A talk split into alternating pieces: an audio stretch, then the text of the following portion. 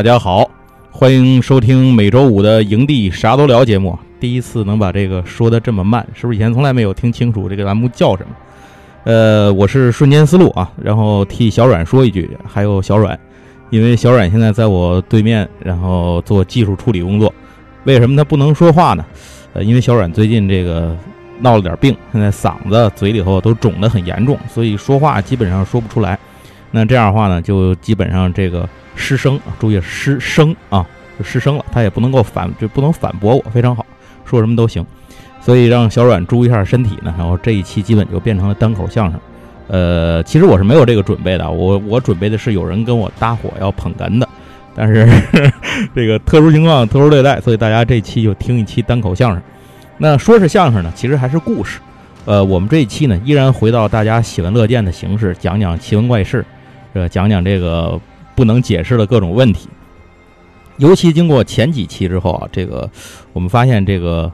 呃，讲这些怪力乱神、奇闻怪事的事儿，大伙儿还是爱听，所以我们决定呢，以后可能它会变成一个月长节目，来跟大家聊一聊。那前两期呢，我们讲的都离我们有点远，全都在这个地外，都不在我们身边，都是月亮上的这些个事儿，或者是和我们和太阳有关的事儿。所以这一期呢，我们跟大伙儿聊聊这个我们身边的一些事儿，至少还在地球上。讲什么呢？我们讲讲金字塔的故事。所以我们这期的题目就叫《神秘的金字塔》。当然，除了金字塔之外呢，可能还会涉及到狮身人面像。这个如果玩过起源的朋友啊，《刺客信条》，尤其您听了我们开头的音乐，就能知道这些东西都是连在一块儿的。而且在起源当中呢，对金字塔的内部构造、狮身人面像的内部构造都有一些自己独有的解释。呃，听完这期节目，如果您有兴趣，不妨把起源找出来玩一玩。行，我们现在开始进入正题。首先说说这个金字塔，从百度百科上来说，它到底说金字塔是什么？因为我相信咱们的听友有的很可能就去过埃及，去亲自的看过金字塔，登过金字塔。但是呢，我相信大部分人和我一样，这个基本上还是从视频和文字资料里了解金字塔的。所以咱们还是先把金字塔做一个最基本的介绍。那金字塔这种建筑呢，它在埃及啊，呃，是最有名的。但其实另一个呢，就是在美洲也有分布，这个可能大家也会了解，就是美洲的那种平顶的，像那个阶梯一样的金字塔，跟埃及这种三角形的呢，造型差不太多，就是整体造型感觉相同，但是细节部分的处理呢是截然不同的。但它们都叫金字塔。那么在埃及的，咱们主要说说这个金字塔呢，目前在埃及境内发现的是有九十五座，呃，大大小小不一样。其中最大的也是最有名的，就是我们经常在照片上能看见的这个胡夫金字塔。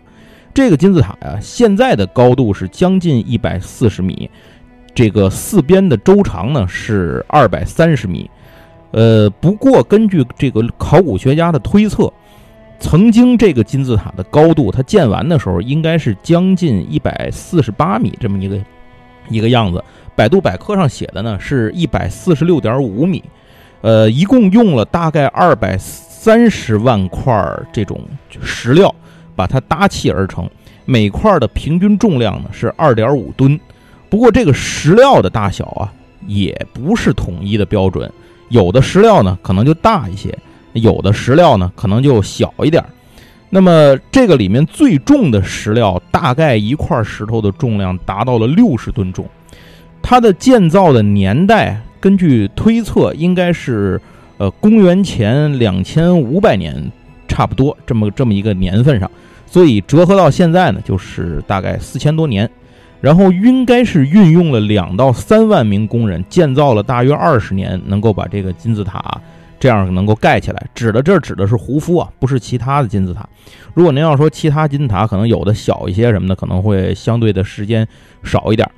其实，在我们印象当中，这个金字塔的最经典的那个画面里，其实是三座金字塔，除了胡夫是最大的以外，它旁边还有两个稍微小一些的，一个叫海夫拉金字塔，一个叫门卡乌拉金字塔。那这三座金字塔呢，在《刺客信条》里大家都可以进去，都是都是有陵墓地点的。那么，整个这些金字塔的堆砌，咱们刚才提到过，这个所有的石料都不一样。那个六十吨重的石头在哪儿呢？它不在地面上，它在距离地面有五十米高的一个高度上。所以你可以想象，一个六十吨重的石头要要堆到一个距地这个水平面五十米高的一个位置上，这个难度再考虑到这个时间，别说当年，现在都很费劲。那当年怎么盖的？所以这事儿一直是个谜，也是咱们一会儿后面要聊到的部分。古埃及金字塔呢，应该说是在我们熟悉的世界七大奇迹里面，唯一现在能够存在的一个奇迹。其他的呢，呃，都已经像空中花园什么的，基本上都已经没有了，消失在历史当中。所以，如果说没有古埃及金字塔能够保存到今天的话，很可能这个七大奇迹是不是存在，呃，都要打一个问号。那么，这九十五座金字塔呢，它基本上是沿着尼罗河来分布的。然后从这个开罗西南啊，顺着尼罗河一直到孟菲斯这一带是比较集中的部分，有各种各样的这种大大小小的这个金字塔。呃，应该说金字塔的建造呢，代表着古代埃及也是人类这个古代世界建造水平的一个集中的体现。这其中有很多问题是我们今天依然无法解释的，所以才有了我们今天的这一期节目。来和大伙儿聊一聊金字塔。当然，在这里呢，还是要感谢快 zero 老高和关键时刻这两个节目给我们提供了很多素材啊，进行了一个整理。好，那咱们就接着往下说说这个百度百科之外不能正经讲的事儿。哎，另外在这儿还要再跟大家多再强调一下，我们这真不是一科普节目，您就当成一个奇闻趣事听，可千万别拿科学跟他较真儿，较不了这真儿。它有很多东西它不科学。行，咱现在接着说。小冉在对面一直用眼神来跟我配合，但是没办法，说不了话。呃，我们现在看这个金字塔，尤其是像胡夫金字塔什么，它侧面是有一些门洞的。可是你看，从电视上看这个门洞也好啊，你是在起源里爬上去看看也好啊，你会发现这个门洞非常的不规则，就就好像是凿开的那种。为什么呢？因为它确实是被凿开的。原来这个金字塔上是没有任何门可以通到外面，就是没有门这种概念。那这个这个入口是怎么来的呢？这都是盗墓的人打的洞，就是搁在咱就是这个盗墓拿洛阳铲什么的挖 挖完以后往下打的墓道这个门，所以它并不是原来就开在金字塔上的。那后来包括考古学家呀，包括您有去旅游的，你怎么进金字塔呢？其实你都是通过这个盗墓的人打的这个洞才能进到金字塔里。呃，另外说到这个胡夫金字塔呢，它是最大的金字塔嘛。可是比较奇怪的是，胡夫本人没有留下过任何的这种大型的雕塑。其实一直到一九零三年之前都没有发现过胡夫任何的雕像，就这人长什么样也不知道。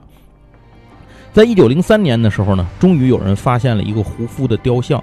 这个雕像有多大呢？它不是，其实它不是个雕像，它是它是一个戴在就是拿在手里头这种小配件儿。这个东西七厘米高，是用象牙雕刻的。这也是现在唯一能够见到一个胡夫的形象到底是什么样，这就是一个蛮奇怪的事情。你说它叫胡夫金字塔，按理来说，给我们都知道这个一个概念，就是金字塔是这个古代法老的陵寝嘛。那为什么胡夫金字塔这是见不着这个胡夫的雕像呢？这个特别奇怪。当然，这个不太在我们今天要探讨的范围之内。我们主要还是倒回来说金字塔。这个最奇怪的一件事儿。就是这金字塔到底是怎么盖起来的？我们前面说了，这个金字塔的高度有一百四十多米高，然后它边长呢二百三十米，用了大概二百三十万万块石料把它搭起来的，平均呢二点五吨重这个石头。那怎么把这么大的石头，古人又是这个什么人扛人扛人拉的这种力量，能够把这么大的石块盖起来呢？我觉得这个可能有很多种的解释。我们现在呢就给大家说一说。比较集中，就是为更多人所认同的一些解释。首先说头一个，这个是也是现在很多人在接受的一个观点，就是这个东西它搭了一个土坡，在地上垒了一圈石头之后呢，我们就搭一搭一个土坡，这个土坡就抬高了高度，再把石头从土坡拽上来，接着往上搭一层。其实这个也是我们大概脑子里能够想象最容易理解的这么一个状况。可是这个里面其实存在着很多悖论。假设说这个金字塔高是一百四十八米高，那么根据计算，这个能人力能够把石料拽上来的这个坡度，你不可能是以九十度角对吧？那成攀岩了，你也不可能拖着那玩意儿攀岩，所以它的角度其实不能大于五度。如果说这个坡角不大于五度的话，那这个土坡要搭多长呢？最后搭到顶的时候，这个土坡的长度大概要到一点六公里长，而这个土坡整个用的土石方料不会比盖一个胡夫金字塔少。换句话说，盖一个金字塔旁边再盖一个一点六公里、坡度五度的这么一个土坡，加在一起石料要用多少呢？大概是用了六百四十万块石头。如果我们用这六百四十万块石头除以预估的二十年建造期，再除以三百六十五天，然后除以二十四个小时，最后除以六十分钟，那等于什么呢？相当于每两分钟就要搭建好一块石头，这事儿才能盖得完。换句话说，您可以想想，这个平均重量二点五吨的石头推一点六公里要走多远？所以这个事儿基本上不靠谱。那么后来有一个法国工程师就提出一个。假说啊，他说可能前三分之一啊，确实是用这个土坡盖的，但是呢，到了后面就不是用土坡了，用前三分之一搭完土坡之后，在里面就出现了可以顺着这个金字塔的内壁造一个坡度不大的回旋型的走廊，然后把那些石料呢，通过这些走廊在内部一圈一圈的往上运，也就是说搭一圈走廊往上盖一圈，搭一圈往上盖一圈，这样就解决了这个问题。但他这个说法也存在一个问题，因为到迄今为止，所有对金字塔的这种透视啊、发掘、各种各样的扫描和各种各样的研究以及记载，没有任何地方发现有螺旋阶梯的痕迹。也就是说，这个工程师提出的这个想法可能可行，但是呢，在实践当中，埃及人应该没有选用。接着，有考古这个日本的考古学家也提出一个可能性。他说：“这个有可能我们在外面看见的都是石头，大石头堆的，它里头不一定都是石头，它有可能里头是土和碎石块堆的。那这样的话呢，就可以大大的减少人力和工期。但是这个说法呢，到目前也没有办法去证实，因为我们没办法把这个金字塔拆开看看它里头到底是什么样的，所以也就没有办法验证这个日本这个考古学家说的这事儿到底是不是真的。”到底靠不靠谱？哎，那么现在呢，接着又有人提出来这个这个一些假说啊，但是这些假说呢，还都不太如前面这些假说靠谱。另外有一个比较靠谱的假说呢，是用水来运。那怎么运呢？就是围着金字塔造一个运河，用这个水运的方式把石料运送过来。所以这个方式呢，理论上讲会比前面几个都靠谱。但是关于它的细节，我们一会儿放在后面还要聊到，咱们搁在后面再说。好，接下来呢就要说一个事儿了，就是这个考古发现，在近些年的考古发现里，这个发现了一件什么事儿呢？就是在这个金字塔的附近，有人古埃及人生活的遗迹，这个痕迹啊，就是他发现这个痕迹大概有多少人住在这边，估计有两到三万人。可是这两到三万人生活在这儿，可能就跟一开始推测那个造金字塔的人数量差不多了。但他又产生了另一个悖论，就是根据推测，在当时埃及的全国人口大概是三万人。你就想这事儿，他不可能三万人都到这儿来建金字塔，那这国家还活个屁呢？就也没有种地的了，也没有这什么打仗的了，保家卫国的了，也没有伺候国王的了，也没有祭司了，什么人都没有，全国上下一起一起干劳动，这事儿不可能。所以。从这个数字的推论来看呢，应该是存在着一些问题。另外，再有一个问题就是协调组织这两三万人，精确的建造这么一个大家伙，这件事儿本身就非常难，就是盖这个东西就挺难吧。但是你把这事儿要统筹做好了，其实更难。我相信咱们听友里有很多是从事策划呀工作呀，相对这种组织工作呀，什么策展工作呀，等等等等相关的活动工作呀，这种培训工作，可能大家会有这种感觉：人越多，你就越协很难协调，会出各种各样的意外情况，更别提到了一个万人规模。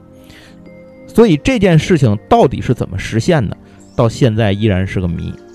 另外这两天啊，其实有一个文章，我不知道大家有没有看？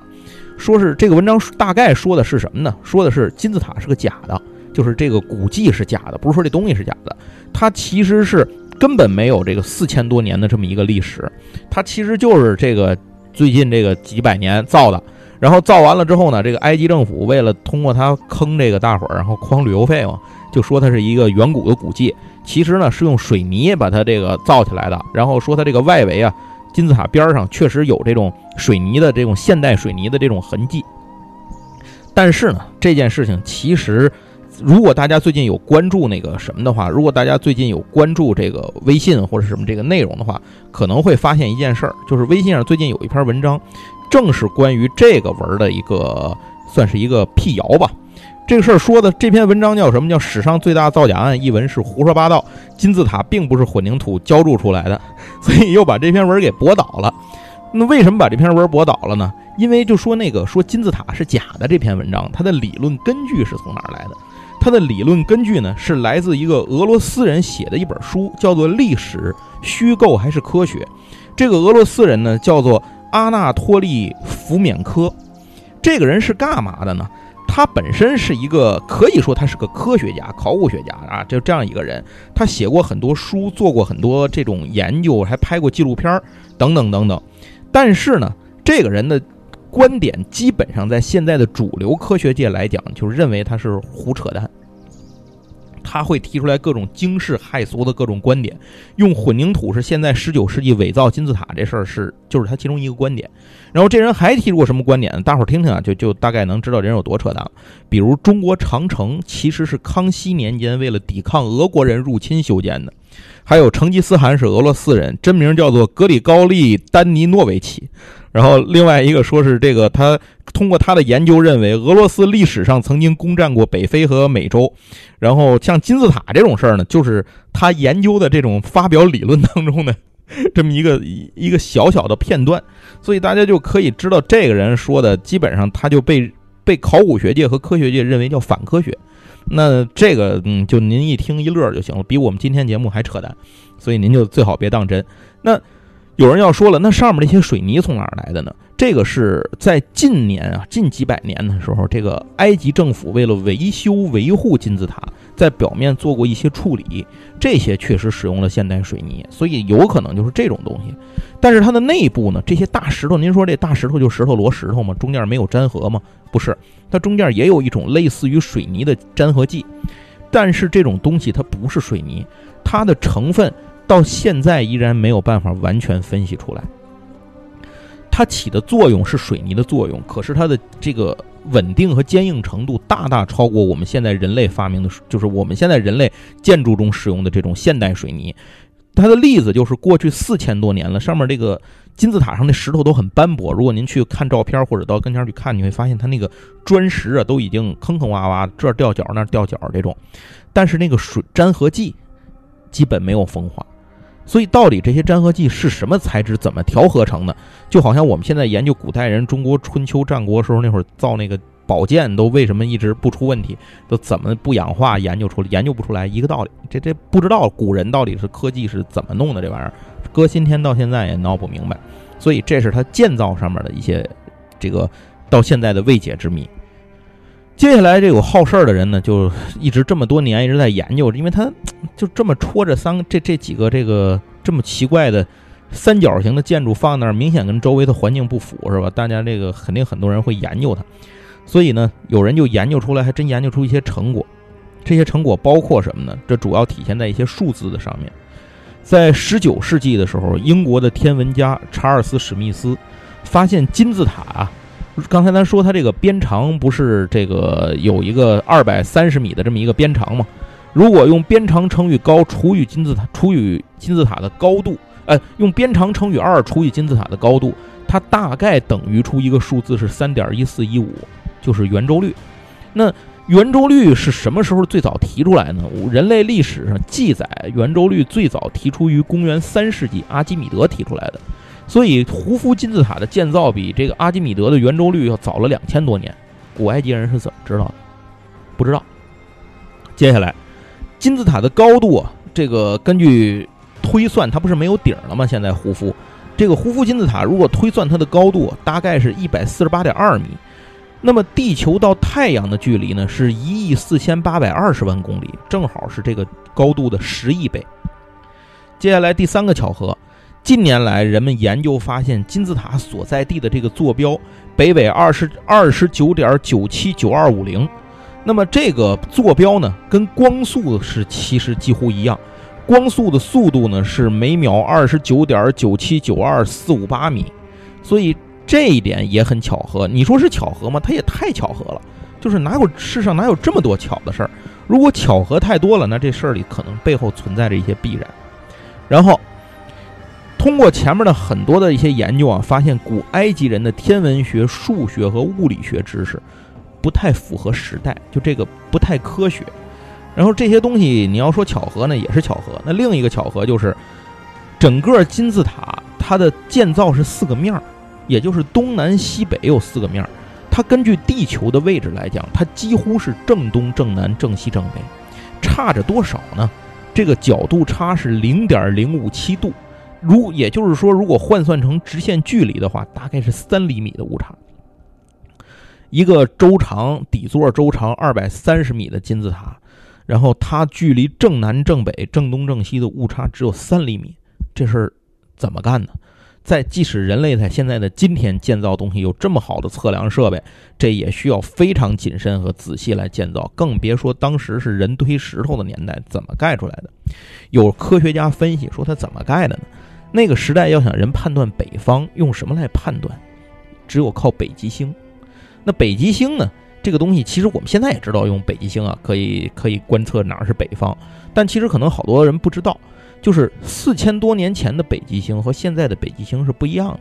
那个时候人类的观测的北极星，它的位置是在天龙座的阿尔法星，就是子龙管的那一块儿。然后到现在呢，基本上它已经是小熊座的阿尔法星，就变成了从吴小强变成吴小弱了。那小熊座的这个阿尔法星啊，它。跟现在就是我们现在的这个位置，跟当时的那个位置就已经发生了变化。如果推回到当时古埃及人的那个时代，他们要观测天龙座阿尔法星，怎么观测呢？呃，有人说这个他们没有精密仪器，他怎么去对这个校正这个角度呢？每天看这个星星，他也不可能这样，不就是这个不科学，不好操作呀。然后就有人研究说，他可能是这样：首先建造一面墙，然后在墙的侧面伸出一根棍儿。这个棍儿的顶端呢，用绳子垂下来，吊一块石头，把这个绳子绳子绷直了它，然后在墙的远处准备一个水平的平台，在上面放一个横放一块木块，这个木块上插两根木棍儿，木棍儿中间有缝隙。接下来呢，就像瞄准开枪一样，你通过这两根棍儿的缝隙对正那个那根垂下来的那根线，再对正北极星，然后在那个台子上面画一条线。哎，这是第一个，在早晨凌晨的时候，就是黎明的时候，你观测这个，大概过个半天，十二个小时过去之后，过了半天了，差不多，这个地球自转不就发生位置变化了吗？再看它在哪儿，就移动底下那个那个那个两根木棍所插着那个木板，要移动平行移动一段距离，继续对正了它之后画一条线，在这两条线的终点的位置再画一条线，这条线就是正北。可是听起来啊，这事儿是好像在古代的科技下就能操作实现。可是，在那个时候，真的每天有人要这么去画木板去实现这个事儿吗？还是古代埃及人有更好的方法帮助他们一直实现建筑定位呢？不好说。为什么不好说？有一个重要的原因，就是金字塔现在盖已经发现了九十五座，哎，可能九十六座了。我印象里，现在已经发现到九十六座了。发现了这么多九十多座金字塔。大大小小什么样都有，遍布这个尼罗河这个这个埃及这个这个地区整个周边，没有一个金字塔发现过它的设计图。金字塔怎么盖的？设计图的是什么样？就是盖这么大的一个玩意儿，不可能没有设计图。你觉得它这个东西，就是建造金字塔的这个感觉，就有点像 3D 打印模块，它是从底层一层一圈一圈这样盘着打上来的。如果你没有一个设计图的话，其实你打的就是每一层的时候哪儿还要预留一个空间，它可能是错着的。比如说四楼的时候是错这个位置，五楼往那边错一点，这个通道才能斜着，最后成形成型。而且它要许多个点位控制空间的位置，同时空出来，一层一层往上走，就好像我们盖那个乐高一样，盖一层摞一层，一层摞一层。那这东西的图纸在哪儿？这不可能是靠脑子凭空想象。而且它的设计师是谁？谁设计了这些金字塔？这些资料到现在都没有留存下来，而或者说，是不是这些资料被人为的销毁了？不知道，这也是一个关于金字塔的未解之谜。好，接下来说了这么多啊，其实主要是给后面要讲的内容做铺垫。后面要讲的这个内容可能颠覆我们平时的一些认知，因为我们从小知道金字塔的时候就知道一件事儿，它是法老的陵墓。但是呢，这是以前考古论证的结果。放到现在，很多人觉得，就是这个很多考古学家、科学家的研究过程当中啊，慢慢的发现，金字塔可能根本就不是个陵墓，就是不是放法老墓地的。为什么呢？这里头有几个原因。第一，埃及发现过很多法老的木乃伊，这个我们都知道，可是没有一个木乃伊是在金字塔里发现的。也就是说，金字塔里面从始至终这九十多座金字塔的开发掘都没有见过木乃伊。接着，所有的金字塔里面都没有壁画。如果有法老的陵墓在里面，一定要有为法老和诸神歌功颂德的壁画，记录着法老的一生和对他未来重生的一些个向往和希望。什么都没有。金字塔里面是有象形文字的，可是没有任何壁画的记录。接下来，下一个不科学的地方，一般来讲，人死世界各地都是这样，就是人一旦去世了，那么他的宫殿或者这个帝王的宫殿或者是陵墓都在地下，而不在地上，出于最简单的理由，防盗。你说秦始皇陵要修到地表上，今天可能早没了，但修在地下到现在也不敢开挖，就是这个道理。你知道在哪儿，你都不敢挖。那法老这个盖一金字塔戳在河边儿，就相当于插一旗儿，上面写着“欢迎来到”，就是这种这种感觉，就就就就差组旅行团了。所以说这东西到底它是是不是个这个陵墓？从这个方角度上讲，它是违反逻辑的。接着下一件事儿，我们前面说他建造这个用了两万人，盖了二十年才能造出一个胡夫来呢，还有九十多个金字塔呢，剩下怎么办？劳民伤财！这得多少人盖这个金字塔？它总得有点意义才行。它的意义不能只是放死人，那这个国家的古埃及根本延续不了这么长的时间，早就完蛋了。那你说这是怎么回事呢？就是他总得有点理由吧？行，现在我们先说完这里面存在的问题，接下来再来看看，依然以这个胡夫金字塔为例子，我们再来看看它这个金字塔里到底都有什么。现在根据开发和这个研究以及扫描的。透视扫描，各各种的这种结果研究结果发现，金字塔里面目前能够确认的存在着几个房间。最上层有一个房间叫王的房间，冯达的房间，王的房间。然后呢，王的房间下方有一个房间叫女王的房间。最后在最底下底座那个地方有一个房间，就是一个感觉是一个没有建完的墓室，就是没盖完这个墓室，好像是一个叫做神秘的房间，不知道它是干嘛的。然后这些房间里头有什么东西呢？就什么也没有。这个王的房间里面有一个石棺，这个石棺非常的朴素，大家从网上能找到照片，什么样呢？就是一个石头打的四四方方的巨型，就长方形的一个棺椁，没有盖儿，一个地方缺了个角，哎，这就是这个石棺。但是这个石棺，你猛一看，你会觉得它有点不自然。不自然在什么地方？在于它特别的光滑。光把这个石棺打磨到这个光滑程度，以当时的技术水平要磨十年。为什么要花十年打磨一个这么朴素的石棺呢？而且这个石棺这么朴素，它不像是任何法老的棺椁，你就觉得法老啊，那是神在人间的代言人，那就是神在人世的转世啊，那怎么可能就躺在这地方呢？你就好像咱们那个帝王啊什么的，不就是王权什么神兽这种感觉？你就是神的代言人，怎么可能就就躺这么一个地方呢？那不得尽其华丽奢华吗？所以从这个角度上讲，这个石棺很可能它不是，至少它不是法老，也不是王室的这种这种棺木。而且最关键的是，这些房间里头也没有发现任何的木乃伊，这事儿是不科学的。好，接下来我们要讲。后来有一个证据证明了，确实认证金字塔应该不是陵墓的理由，是因为发现了图坦卡门坟墓。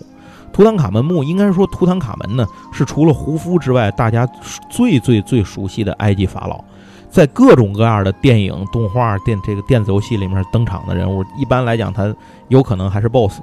那图坦卡门这个人物呢，为什么大家有名？是因为他那个造型，就是发现他的时候，他脸上盖着一个黄金假面法老面具，那个应该已经成了一个现在埃及的文化符号了，差不多是这样。大家一想到埃及法老，先想到那个黄金面具那个脸。那这个东西它是在哪儿发现的呢？图坦卡门的墓，图坦卡门墓并不在金字塔里，它是在距离金字塔五百多公里外的一个地方，叫做帝王谷。有去过埃及的朋友，一定旅行团会组织你去帝王谷的。所以这个，嗯，那个，如果您不知道的话，您从网上看也能看见帝王谷。如果您都不知道呢，那个《刺客信条：起源》有一资料片是在帝王谷，您可以下载 DLC。然后，帝王谷这个地方距离金字塔胡夫金字塔五百多公里，就是距离金字塔群五百多公里外。这个地方不但有图腾卡门的墓，还有很多很多法老的陵墓。这个陵墓群是建在地下的。它这一点上就和我们认知上面的这个帝王的陵寝啊、坟墓啊是认知是一样的了。它整个呢，这个里面非常的华丽、非常的豪华的这么一个宫殿群。除了图坦卡门之外的，还有很多位这个法老啊，这些个呃陵墓都修建在这个帝王谷里面，并且呢，这个帝王谷有一个特点，它里面有很多的壁画，里面画着记述着这些帝王的一生，而且。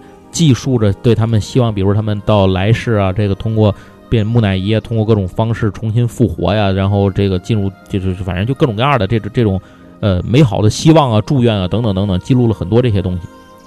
另外，棺椁极其华丽，这可不是一个石头盒子了，它基本上做的就是一个大家能记得那个网上能看见图片或者电视里见过，就是一个人形像一个法老一样的一个盖儿，然后那个上面的一个石棺。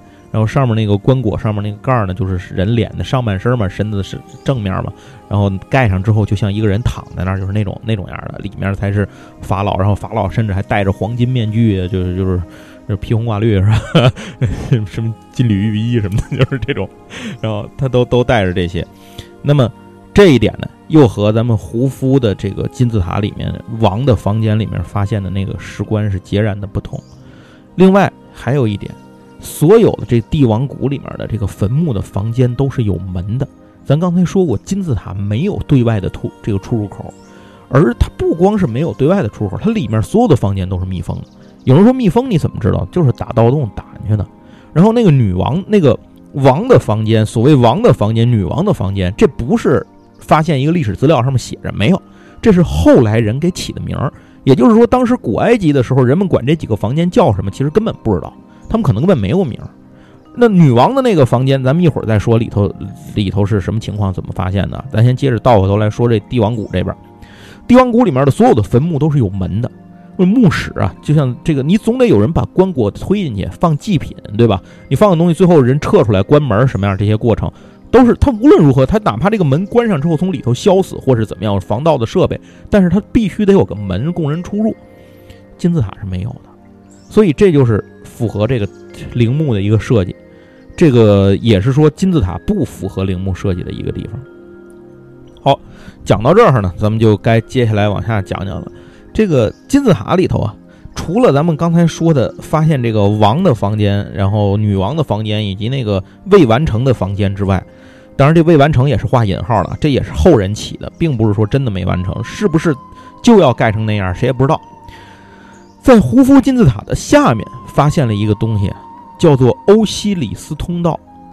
在一九三四年的时候，人们距这这个人们是在距离狮身人面像六十米远的地方发现了一个地下遗迹。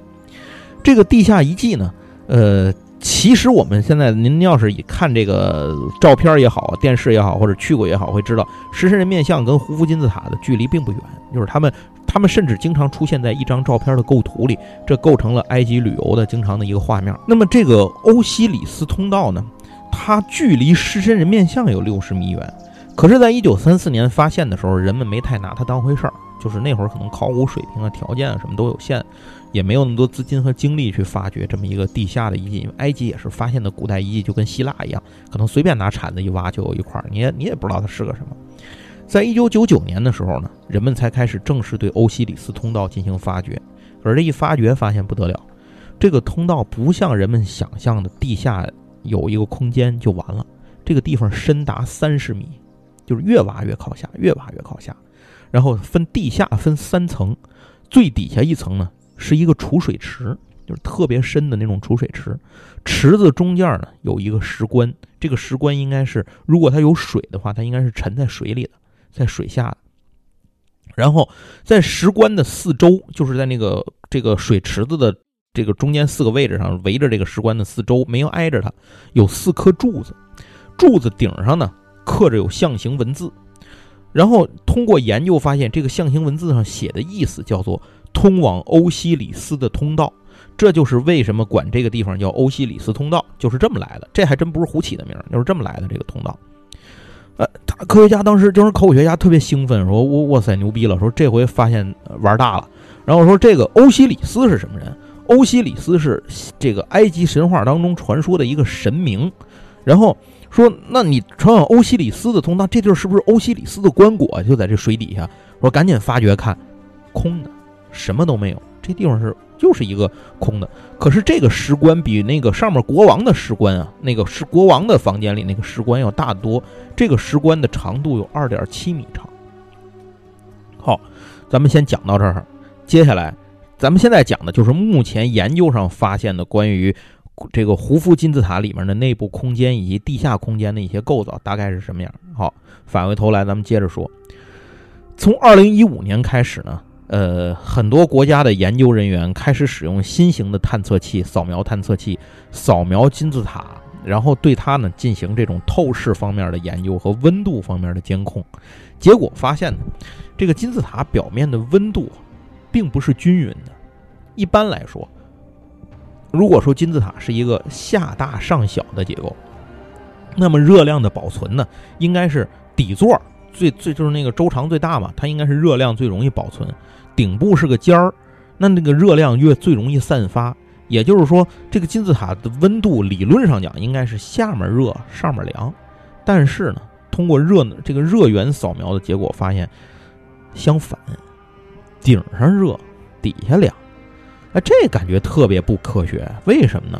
然后后来就发现，整个这个底座，就是这个金字塔里头，似乎它能够把能量汇集到中心点上，就是底座的中心。我们总知道网上总有卖那种什么金字塔的什么头罩啊、帐篷啊，什么说在里头能冥想，帮你集中思想。这我不知道是不是扯淡啊。但是这个真正的胡夫金字塔确实具有这种作用，它对能量有有集束的作用。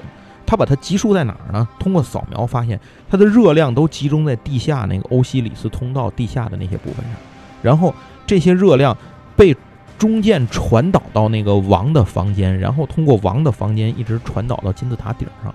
这就是为什么金字塔其他地方两，顶上就是上部的温度相对热的一个原因，就是它它有一个能量的一个集束之后再发散发射上去这么一个过程。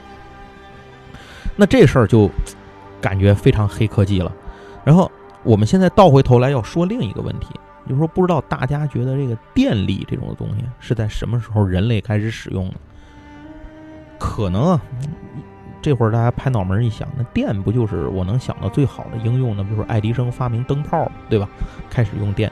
我们这些年知道了他跟特斯拉这个爱恨情仇吧？反正无论是交流电还是直流电吧，人类大量开始用电，那也就是无非就是特斯拉、爱迪生那个年代开始大量的使用电。可是呢，我们也许没有想一件事儿，就是是不是有可能在人类原就是很古代的时候。我们的科技的这个科技树里面是包括电能的呢。有人说你这胡说八道，根本就是胡扯。但是有一件事情的发现改变了这个说法。在一九三六年的时候，在伊拉克巴格达的一个民宅遗迹里面发现了几个陶罐。这些陶罐有多大呢？大概是十三厘米高、三厘米直径，这个这个这么一个陶罐。换句话说，就是能揣口袋里这么一个三厘米嘛直径。这些陶罐的构造是这样的。它的罐子口那儿插了一个铜管，铜管中间呢还有一根铁棍儿。可是这个铁棍儿和铜管上面用沥青来密封，也就是说粘着那个铜管，粘着那个铁棍儿，让那个铁棍儿悬在铜管中间，垂在中间，它跟那铜管不会挨上，粘不到一块儿。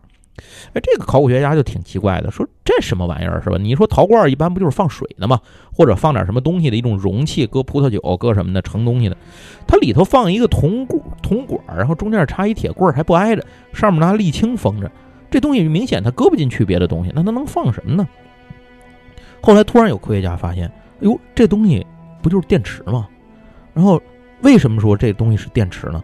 因为如果这个结构里头灌进酸性液体，就能够发电。当然，这个发电的比率和它的这个这个产生的能量，这这个强度可能跟我们现在赶不上，这个是不是不好说？因为我也没没真拿它发过电。但是后来人们就复制了这个结构，看看它是不是真能发电，发现放进酸性液体就真能发电，确实能产生电。可是有人问了，那那年代哪有酸性物体呢？最简单的葡萄酒，放葡萄汁儿，然后如果用柠檬汁儿的话，发电效果会更好。最不次，您用苹果汁儿，反正是您想吧，酸的这种自然界的酸性物体其实还是挺多的。我相信以那个年代弄点酸性的水果来榨成汁儿，这事儿也不是什么多难的事儿。那这个这些东西是在什么时候建造的呢？根据年代检测，这些个陶罐大约是建造于公元元年，也就是现在两千多年前。哎，这个东西从大小上看，好像就是个便携电池。所以，是不是古人在古代就有在用电的地方呢？这个还真的挺难说的。他如果没有用电的地儿，他吃饱了撑的造电池呢？或者说这东西还有别的用，但是又没法研究出来。它最明显的用途就是电池。所以这个东西呢，就被称为叫巴格达电池。那么它到底是干什么用的？用在什么地方？现在是未解之谜。只能知道它确实能起到电池的作用。接下来，在哈索尔神殿里面的壁画上面，人们见到了一组奇特的壁画。这有一个像半人半神的这么一个人啊，他手里拿着一个巨大的一个像灯泡一样的东西，底下甚至还有好几个人扛着这个巨大的灯泡状的东西。如果你看的话，它中间还有灯丝，底下有一根电线连接到一个设备上。这东西很像是一个发光照明设备，所以很可能这古人真的是有我们不知道的科技树，他可能点过这个电的科技树的是，然后后来可能在历史的发展过程当中，这个东西消失了，我们。消失在历史长河里了，然后后来我们又再一次发展进入电能时代，以至于我们认为古人从来没有接触过电。也许他们在一定程度上接触过电的使用，远远超过我们今天的想象，这不好说。接下来，在十九世纪的时候呢，这个著名的发明家西门子，大家肯定都知道西门子是谁啊？西门子去金字塔参观的时候呢，曾经在他爬到金字塔上面去参观那会儿。在爬上去的时候呢，他掏出自己的随身带的酒壶喝酒。这个酒壶啊是金属做的。那他在喝酒的时候，突然间被电了一下，就发现这个酒壶上有静电。他就纳闷儿说，在这个上头是为什么周围也没有什么这个这个可以产生静电的东西，怎么会产生静电呢？然后他就做了一个测试，用报纸把这个酒壶包起来，然后把报纸弄湿了它，把它慢慢的放在金字塔的顶上，然后把那个盖儿拧开，那一瞬间发现。那个瓶口那儿有放电现象，所以就证明整个金字塔有可能是一个起到了一个电容的作用。那现在前面讲了这么多了啊，现在倒回头来开始，咱们说出一个推论：金字塔不是陵墓，它是干嘛用的？它可能是个发电站。金字塔用来发电。哎，小阮在我对面露出了微笑啊，其实不要笑，接着往下分析，细思极恐的分析。首先说金字塔的位置，金字塔的位置呢都在尼罗河边儿，然后金字塔旁边呢，也就是在红河岸边呢，这个曾经发掘过一个一些古代的这个日志的材料资料残本，这个残本上面记录着金字塔的外表曾经是，就我们现在看的它是那个石头阶梯嘛，很斑驳都是石头，以前那个不是盖完就这样的，它在外头用石灰把它抹平了以后找平打磨过。也就是说，金字塔的表面应当年是非常光滑的，所以现在只是因为风化，那些石灰都没了，然后里头石头都风化了，所以才变成现在这个德行。但其实当年这个金字塔的那个存在正式存在的年份里头，它应该是一个表面覆盖了石灰的特别光滑的这个三这个三角形的建筑放在那儿，甚至在阳光下应该能能发光，这样就是反光啊，能够有反光的这种光滑度。然后金字塔的材料是用什么石头造的呢？我们现在已经很清楚，金字塔的建造材质是花岗岩为主，甚至在里面的一些主要通道和走廊的部分都是纯花岗岩造的。然后它的整体主要材质大块的也都是花岗岩。那花岗岩有什么特性呢？花岗岩它的主要组成成分是石英和金属，换句话说，它非常好导电，属于而且花岗岩属于一种特性，它叫做压电物质。什么叫做压电物质？就是受到挤压和压力之后能够发电的这样一种物质，花岗岩就是其中之一。好，倒回头来，刚才我们讲过刚才的事情，胡夫金字塔里面发现了三个房间，从上到下分别是王的房间、女王的房间和地下室，就是那个不知道是什么那个那个屋。王的房间呢已经被盗洞打开了，所以进去发现了这个里头是什么。女王的房间一直是密封的，不知道里头是什么。在一九九三年的时候呢。就打了一个在女王的房间上打了一个洞，拍那个用那个就是那种那种线的那种摄像机，知道吧？那那种那种在那个探头的那种东西，拿那个放进去看一下女王房间里到底有什么。当时是科学家在外面看，我记得那会儿电视上还播了，在直播了全球，好像还还就是当时看女王房间里到底有什么，什么都没有，那个房间是空的，连那个石棺都没有，但是。在整个扫描看那个三百六十度看那个房间的时候，发现在它的地下有一段东西。这个东西后来发现是什么呢？是一段铜线。为什么在一个密封的房间里地下有一段铜线呢？这很粗啊，那铜缆线一样那个头，就是埋在那个那个地下那个地方。为什么会有这么一个玩意儿呢？接下来咱把这几件事连在起来。金字塔的外表是石灰岩。然后它的里面的这个整个质地是花岗岩，在中线的部分上的这个房间里面，空洞的房间里面埋有铜线，你觉得它像什么？它就像一个发电厂，它就是有一个发电的基本要求，就是基本需求。有人说你这不扯淡吗？那它里头也不烧火呀，也不没有没有核能呢，那它拿什么去发电呢？金字塔的位置都靠近尼罗河，刚才说了好几遍了，所以古人完全可以在尼罗河边上开凿一条人工运河，把金字塔环绕起来。环绕起来之后，就解决了我们刚才一开始说的建造金字塔是一个重要的推论，就是金字塔是用水运建起来的。水运大大节省了人力，而且可以快速的运输大型石料，一层一层的摞，用水把它把它这个运输，然后把金字塔盖起来。好。建完了金字塔之后，这条人工运河要堵死吗？如果我们不堵死它，会怎么样？如果我们不堵死它的话，就是这个金字塔就戳在这个人工运河的中间，边上是一圈水道围着它，这个水流从这从尼罗河这边流进来，等后从那边又流回到尼罗河当中去。那么这样的话会产生什么结果呢？由于金字塔表面全都覆盖着石灰。石灰的特点是中间是有很多中空的小孔和这个空隙，它就像毛细血管一样，能够产生毛细作现象。什么叫做毛细现象呢？您就想，就是把那个，比如我们把那个面巾纸扔在水里头一个角，它就会把那个水都吸上来，整个纸都湿了，这就是毛细现象，它能把水吸上来。石灰也能起这个作用，石灰表面能够把流过它的尼罗河流过它的河水吸上来，吸到这个顶上来。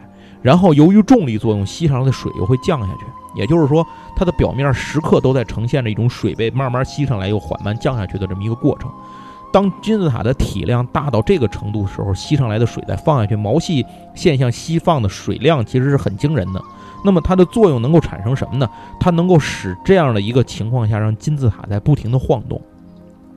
有人说你这不有毛病吗？晃它干嘛是吧？晃它的作用是为了挤压里面的花岗岩。让花岗岩受到挤压，产生电能。当它产生的电能去哪儿呢？通过铜缆会汇聚到王的房间。这包括它底下的那那个地下的那个欧西里斯通道里面，它都有这个就是能量的传输的这种设计。它会被汇聚到那个王的房间里面，然后通过王的房间打到上面那个顶上去，金字塔的顶。其实，在这里咱们要给大家说一件事儿，就是刚才说的那些是推论，您可以不当真。但说一真事儿，就是。说的好像刚才都不是真事儿一样，您确实也不好说是不是真事儿。这个金字塔，现在您去胡夫金字塔顶上，就能发现它顶上是平的。那顶上那顶儿就是它应该是个尖儿的，它不是一个玛雅金字塔，它顶上应该有一尖儿。那尖儿去哪儿了呢？不知道，没有人知道那尖儿去哪儿了。但是根据记载材料记载，那个顶上的尖儿以前是金子做的，是纯金的。您玩《刺客信条》里面就用了这条推论，《刺客信条》里面的金字塔顶上就是金的。就是用了这个考古的推论，那个顶上应该是一个金子做的三角形的一个顶盖在那上头的，或者是在顶部包了纯金。但无论怎么样，顶部一定是金的。也就是说，当年看上去这个金字塔应该下面是石灰的磨光滑的面，顶上是闪闪发光的黄金啊。那所以这个东西可能在埃及后来的历史当中，这个东西被人运走，我觉得也蛮正常的。这么一大坨金子放在那儿留着也不科学。但是金子这个东西就能够汇聚电能，它是一个非常好的导体。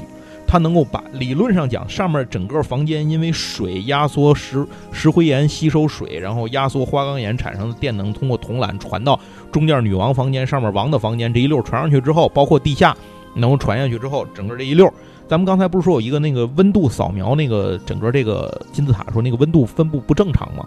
那么温度主要集中在哪儿呢？就集中在中间这中线附近。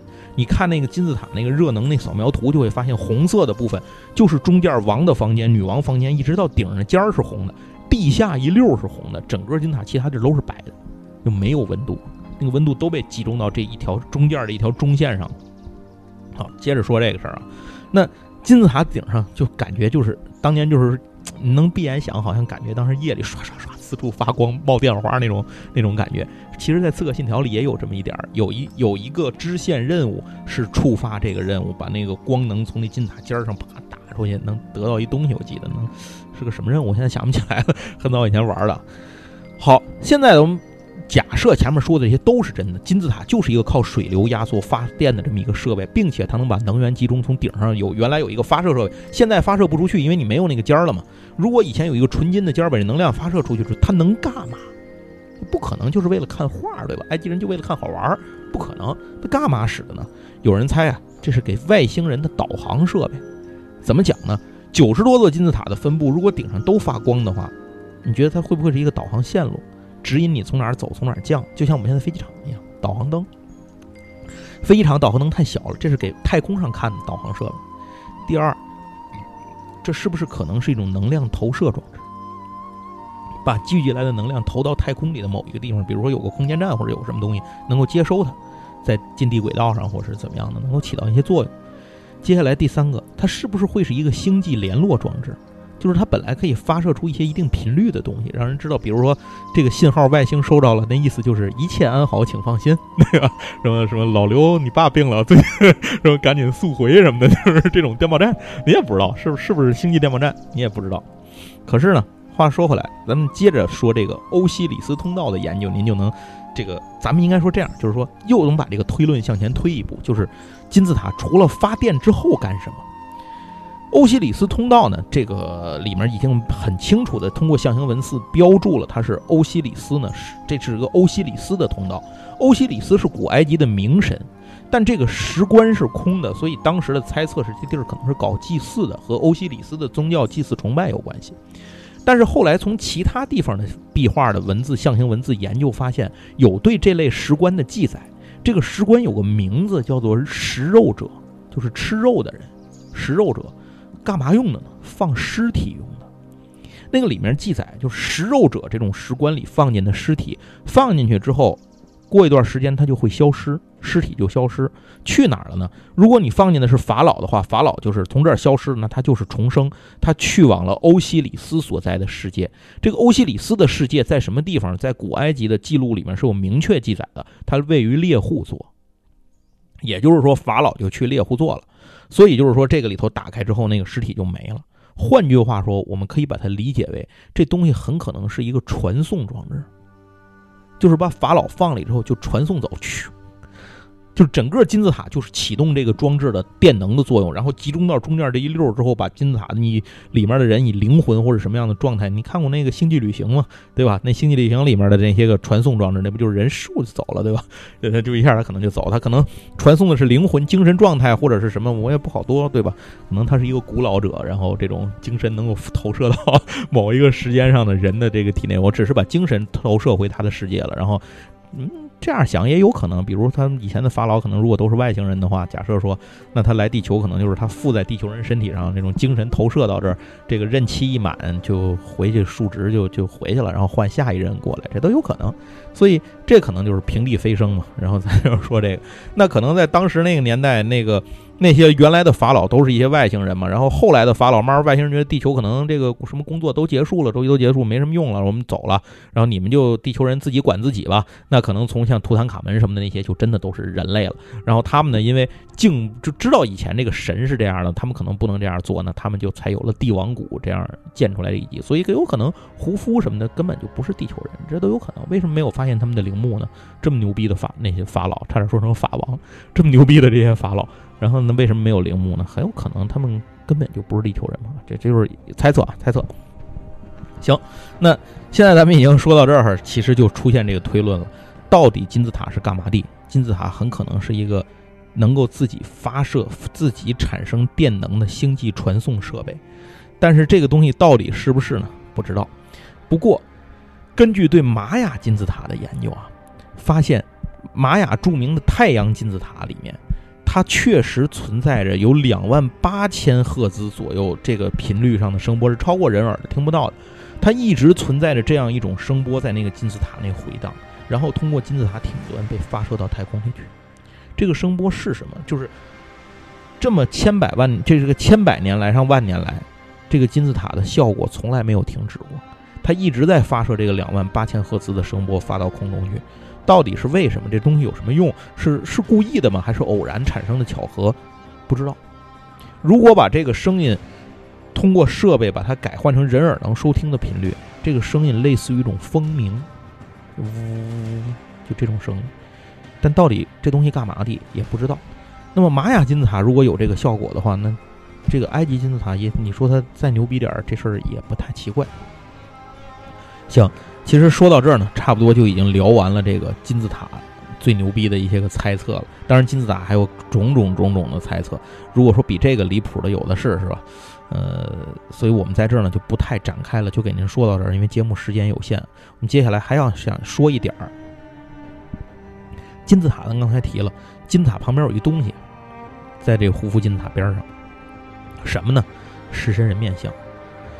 有人认为狮身人面像很可能就是掌管着这个发射设备的开关，但是这里当然这就是在推论之后的之上的推论，可能更不靠谱了。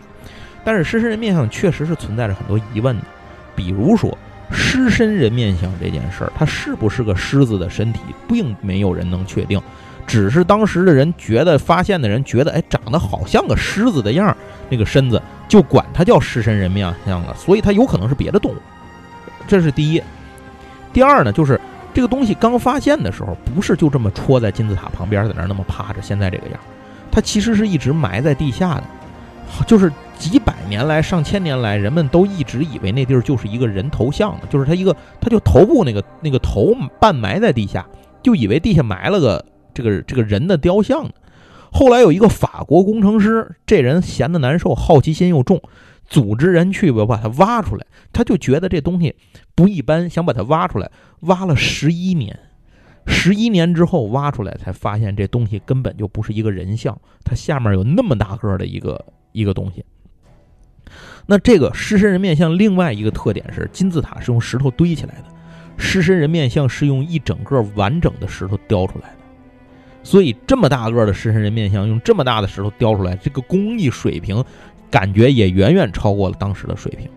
另外呢，根据现在的研究会发现，它的狮身面像当年它的外表上是涂有红色的颜料的，后来这个颜料呢，随着时间的这个流失呢，它就都已经没了嘛，都风化都没没有了。那为什么要涂红色的颜料呢？其实也不知道。接着就是狮身人面像到底是什么时候建的？在很长一段时间以来，人们都认为。狮身人面像应该是略晚于埃及金字，就是胡夫金字塔的建造时间。也就是说，狮身人面像和胡夫金字塔，它应该是一个有一定关联的建筑群体。它可能是什么关联不好说，但它应该是存在关联的。可是现在随着现代的考古学的这个历史年代的测定，发现狮身人面像的建造很可能远远的早于金字塔。也就是说，现在保守的认为，狮身人面像应该是从公元前五千年到一万年建成的。那个时候，人类是什么？人类有没有文明的概念？很难说，至少应该达不到建造这么一个、雕出这么一个玩意儿的能力水平。接着，狮身人面像的造型有很奇怪的地方，就是您去过埃及的人，可能这个会现场看会直观一点。我们如果总是从照片上看，他那个角度都是拍正脸，所以你或者是半侧，你很难看出来。如果你完全凭着拍侧脸的话，你会发现他的头特别的小，身子特别的大。但是按照当时就是古埃及人的审美，其他雕像的审美来看，古埃及人并没有特别崇拜这种九头身。你那个身子比例，头特别小，身特别长，那是高桥洋一画的左手小将。但是一般来讲，这个古埃及人并没有高桥洋一，所以他们画的其实就是他们的雕塑的审美是非常符合这个正常人体比例的审美。他理论上讲应该不会做一个这么大的身子上雕这么小一个脑袋，这事特别怪。另外呢，这个有人就推测说，那是不是在现在这个小头的外面曾经有一个大头？能明白我这个感觉吗？大家就是在这个狮子的这个身子上面曾经有一个符合比例的头，然后那个头不知道为什么被重新雕了，把外面这层都砸下去了，用里头那个芯儿又凿了一个人面，有这种可能性啊？就是这样就解释了为什么头小。接下来要说的这个问题就是，除了前面说的这些这些之外呢，那就是说，如果外面有一个头，这个头是什么？第一种猜测就是，既然是狮身，那 既然狮身是吧？既然是狮身，那它顶上呢，它应该是个狮子头，狮子头圆咕隆咚的是吧？它也好雕成个东西，空心儿也好雕。但是有人说你都没法说这个身子是不是狮子的身子，只是咱觉得像，管它叫狮身。那它它要不是个狮身，你可能看出来是个食肉动物，因为它有爪子有什么的。但是它除了狮子，别的也有好多动物都是食肉动物，也这样，你也不能说它是什么呀。所以有人就猜测，那它是不是阿努比斯？因为阿努比斯是死神的守护神嘛。您看三乘三只眼都知道，无对吧？掏一心脏，死神守护神阿努比斯神。那阿努比斯趴在金字塔旁边，趴在墓地旁边，这不就很很符合逻辑吗？死神的守护神，死者守护神守护着陵墓，法老的陵墓很正常啊。但是现在呢，随着这个金字塔不是陵墓的这个说法呢，这个探讨越来越成为就是为更多人所接受，所以就越来越难以认证说这个地方可能他画的是个阿努比斯了。因为这也确实可能，而且阿努比斯作为一个神格，他应该是。豺胡狼的头，人的身子，它不应该是兽身，所以这事儿也也蛮怪的。所以这地儿应该还不是阿努比斯，那它到底是什么呢？也不知道。好，如果我们不知道他的身子是什么，或者说原来是什么的话，至少他现在有个脸，对吧？我们可能可以猜测一下他的脸画的什么，因为古埃及人很爱给那些君王啊这种皇气贵族画壁画，他留下做雕像，他留下很多样子。刚才咱又说了，他的审美比较写实。所以呢，它还是有可以推论的点的。那么，人们就是这个就开始有这个考古学家开始去比对，到底这个人狮身人面像这个人面是什么人？一开始最早认为这个人面是个法老，就像那个图坦卡门那个黄金像那个法老。可是呢，后来随着人们对这个东西的复原架构去复原的推论，发现越来越觉得这个面相是个女性，不是个男的。而且她似乎是一个嘴角带着微笑的女人的造型。从那个耳朵来判断，觉得这个女性感觉很像胡夫的女儿，因为胡夫的女儿的壁画是明确的画过的。可是呢，因为她的脸，大家知道，胡夫这个狮身人面像有一个最大的特点，没鼻子，鼻子掉了，所以很难去复原推测她到底是什么样。那这个人到底是谁呢？是理论上讲造这么牛逼的一个东西，他应该是一个至少有些身份的人做原型，他不可能马路边随便瞪一个人，哎，看你今天这个骨骼清奇是吧？我给您做一雕像，不不太可能，这事儿基本上不可能。所以那他到底是什么人呢？现在很难推测。关于这个鼻子也挺有意思的，有一例一直以来我就听过一个说法，说是这个最近几百年来流传的，说这个鼻子是谁给打掉的呢？是拿破仑给打掉的。说这个狮身人面像是当年拿破仑打到埃及的时候，他想进入这个从他听说这个狮身人面像里藏有秘密，所以呢，他想找到这个秘密通道，可是一直找不着入口在哪儿，就下令炮轰狮身人面像，结果把脸打掉之后也没有发现什么入口呢，这事儿就作罢了，然后才没有没有把这个狮身人面像整个炸开去看，可是。这个说法一直没有任何的历史证明能够去证明这一点，因为呢，拿破仑在历史上除了是一个著名的军事家之外呢，他也是一个历史文化的爱好者。这一点喜欢研究拿破仑的人呢，应该都比较清楚。所以，拿破仑当时在进入埃及的时候，身边甚至带了一个二百人的科学艺术考察团，这就促使法国成为了现代埃及学发源地，就是从拿破仑开始的。如果他是这样一个态度进入埃及的人，他会下令开炮去炸掉这么一个雕像吗？我觉得这事儿不太可能。拿破仑反而有可能会去保护他，至少不会是破坏性的研究他。所以，这事儿从推测上，从拿破仑的个人推测上来讲，应该不太可能。接着，拿破仑当时去埃及回来的时候是有很清晰的日记的，就是记过日记、回忆录，而且当时同时期，拿破仑那个时代已经有很多的历史文件资料留存了嘛。同时呢有很多的文学家和史学家对于那个时代的一些记载，没有过任何关于拿破仑炮轰这个狮身人面像的证据，所以很这件事情就是很可能就是一些腻歪拿破仑的人编的，就是黑他的一些喷子呵黑他的黑粉。但是现在根据考古学家的研究发现啊，这确实证明应该不是拿破仑干的。为什么呢？因为证明这个鼻子消失的时间应该远远的早于拿破仑生活的时代，所以这个鼻子应该还真的不是。另外呢，狮身人面像有一个到现在的未解之谜，就是狮身人面像是不是有两个？为什么这么说？因为古埃及人崇尚的是二元论，也就是一对儿。搁咱就是门口俩石狮子，狮子滚绣球那，你得俩一样。这个狮身人面像啊。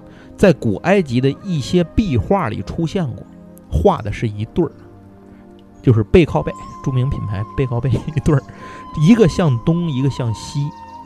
现在呢，我们发现的这个狮身人面像是面朝东边的，那是不是还有一个面朝西边的狮身人面像？如果是的话，为什么这么多年从来没有发现过？你想，连那个欧西里斯通道都可以发现，为什么就没发现这么大个一石像呢？对吧？接着，这个石像就是这个狮身人面像，在发现的时候，他那个胸前不是他两个爪趴在地上吗？在他俩爪之间，胸前地方是有一个石碑的，这个石碑上刻载着一些记录，上面也画着狮身人面像的图案，刻着图案，刻的是一对儿，而不是一个，所以很多人认为一定还有一个狮身人面像，但是这个狮身人面像就是找不着，那个在哪儿呢？就在二零一八年八月份的。埃及政府发布一个声明，说有可能找到了另一只狮身人面像，在哪儿呢？在一个离开罗非常非常远的城市。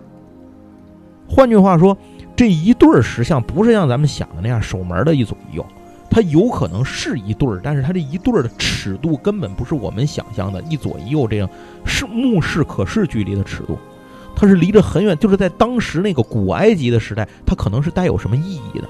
停留在这两个位置，这个距离是有意义的。只是今天因为历史的变迁、时代的变革、国境的等等各种改变，我们已经很难去想象当时是个什么样了。你看不见，你不知道，它可能摆在这两个距离都是有意义的。那咱话说回来，说这个新的这个这个石像，在二零一八年八月的时候，埃及政府说他们在那个城市挖掘工地的时候，发现了埋在地下的一个巨大的石像。这个石像到现在还没挖出来呢，就是根本没法。你想，原来那个。挖了十一年，他不敢轻易挖。当然是那会儿科技术水平不行，现在你也不能挖这么快。然后这个石像发现的时候，是一个拱起的后背，在地下先露出来的，所以它到底是不是狮身人面像还不知道，只是从它的位置和它的推论上面，它的造型后背的造型推论上，觉得它很有可能是。所以埃及政府就发布了这么一个一个声明。但至于它到底是不是？只有等后面进一步发掘才能知道，所以这个狮身人面像到底是不是一对儿？如果是一对儿的话，为什么离这么远？他们到底有什么意义？不知道。好，接下来要说的就是它可能有些什么意义。在一九八七年的时候呢，日本早稻田大学有一个叫吉村的考古学教授，他通过扫描发现狮身人面像的地下有两个巨大的空洞，这个空洞就是房间嘛，巨型的房间。然后这一下就引起了轰动。后来东京大学又来做过一次研究，发现确实这个事儿是真的。当时立刻向埃及政府申请，就是说要联合挖掘，我们要挖底下这个，帮你们考古发掘一下下面行不行？没想到这个提议呢被埃及政府驳回了，而且非常坚决的驳回。有人就说说这个埃及，你说要是他不让外国人发掘吧，这埃及的基本的文物都是外国人发掘的。你说埃及政府要发掘呢？埃及政府又没这个财力和技术，他一直以来就是搞国际合作做文物研究和保护，他就是这样。那他为什么就不让？你说金字塔都进去了，都已经挖，你想那女王房间都打了眼了，对吧？派那个他摄像探头都能伸进去，那地下那欧西里斯通道，像帝王谷那个陵寝都能发掘，为什么就这个狮人面像底下发现一个空洞房间不能发掘呢？啊，这里一定有事儿。所以呢，有人就推测，埃及政府不让发掘，可能是出于一个宗教理由。根据古埃及的宗教文献的记载。在狮身人面像的爪子底下，埋藏有两个神赐予人类的神器，这是两块三角形的石头，一个叫做乌利姆，一个叫做通尼姆。然后这两块石头，嗯，大家不知道有没有印象？对以色列的国旗有没有印象？以色列的国旗是大卫之星嘛？它是两个三角形，一一正一反重叠在一起形成的。据说这两个三角形就指的是这个乌利姆和通尼姆这两块石头。两个神器，另外在旧约圣经里提到过一个叫做邹哈尔的石头，又被称作贤者之石。圣经里面说呢，当邹哈尔被人类发现的时候，世界将会终结。所以有一种说法认为呢，这个乌利姆和通尼姆呢，其实就是邹哈尔这个这个神器这个石头。所以如果它一旦被发掘的话呢，这个可能世界末日就到了。当然，对于世界末日的解释，对这个圣经的解释有两派。一派是积极的解释，认为他说这个世界的终结没说世界毁灭，他可能就是说这个东西会导致旧世界的一种人类现有旧世界状况的终结，人类会迈入新的文明阶段，就是重生嘛，开始进一步。然后另一个说法就是保守主义者就认为呢，这个说的这个终结就是灭世，像大洪水似的，把之前人类都灭了，然后这种文明都都席卷了，所以你一旦拿出来，这世界就完了。所以这两种争论不下，现在主流上来讲呢，可能更多的是倾向于那个保守派的说法。所以呢，埃及政府不让研，不让去发掘，所以有有可能是因为这个原因。但到底是不是呢？当然也没有定论。埃及政府也不可能说是因为这原因，对吧？但一直就就反正就是不让你发掘。所以到底这个狮身人面像底下有什么样的秘密，我们现在也没法说。如果您真的想知道的话呢，还是玩一下《刺客信条：起源》，在底下有一个最终的一个任务，你能拿到一个特别牛逼的服装装备。呃，就先剧透这些啊。所以，接着说我们今天的这个主要的话题，就是金字塔和狮身人面像之谜。其实关于这两样东西是有很多很多的谜团。你像我们今天的内容，其实只局限在这个胡夫金字塔上，还有九十多座金字塔呢。其他的金字塔是干什么的？其他的金字塔里有什么？他们的位置大概是什么样的？有没有其他更多的谜团，或者是更加离奇的推测？都很可能有，或者不是说很可能都存在。但是呢，有些真的是太离谱了，有些一听就是扯淡，有的说了我都不信。还有一些呢，实在没时间整理了。主要的我们的来源呢，就是筷子肉老高和关键时刻整理的内容。所以我们就记着这些内容给大家整理出来。为什么用他们的？因为他们的相对整理的是最详实，我不敢说是最可信的，但至少他们整理出来的这些呢是最符合逻辑的一些部分。所以我们把它再进行进一步的整理和加工，变成一个这样的一个一个多小时这样一个栏目，给大家，希望呢带给大家一些这种在劳累的工作和学习当中一些可能不一样的知识来源。最后还要说一点，就是您千万别当真，一听一乐，到此结束。那感谢大家的收听，也希望呢小阮的身体早点好起来。谢谢大家，再见。